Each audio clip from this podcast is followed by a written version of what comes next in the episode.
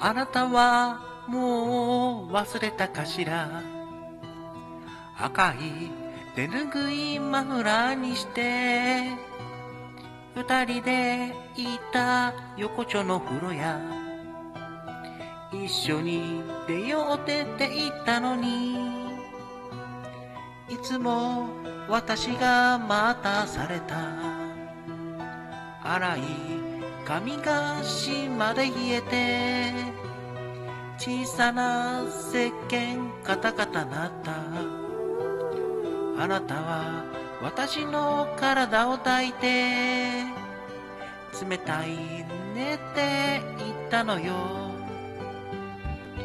若かったあの頃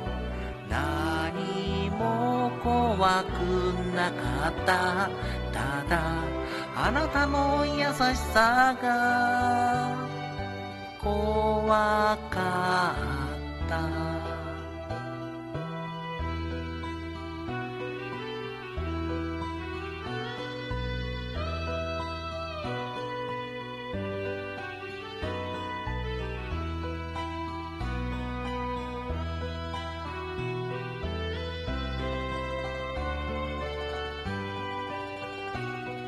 あなたはもう捨てたのかしら？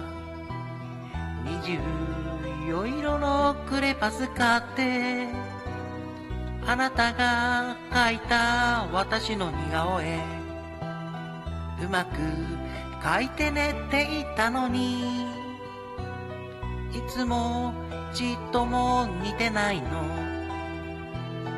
窓の下には神田川。三畳一間の小さな下宿。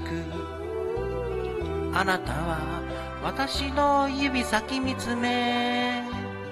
悲しい書いて聞いたのよ。若かったあの頃。何も怖くなかった。ただあなたの優しさが怖く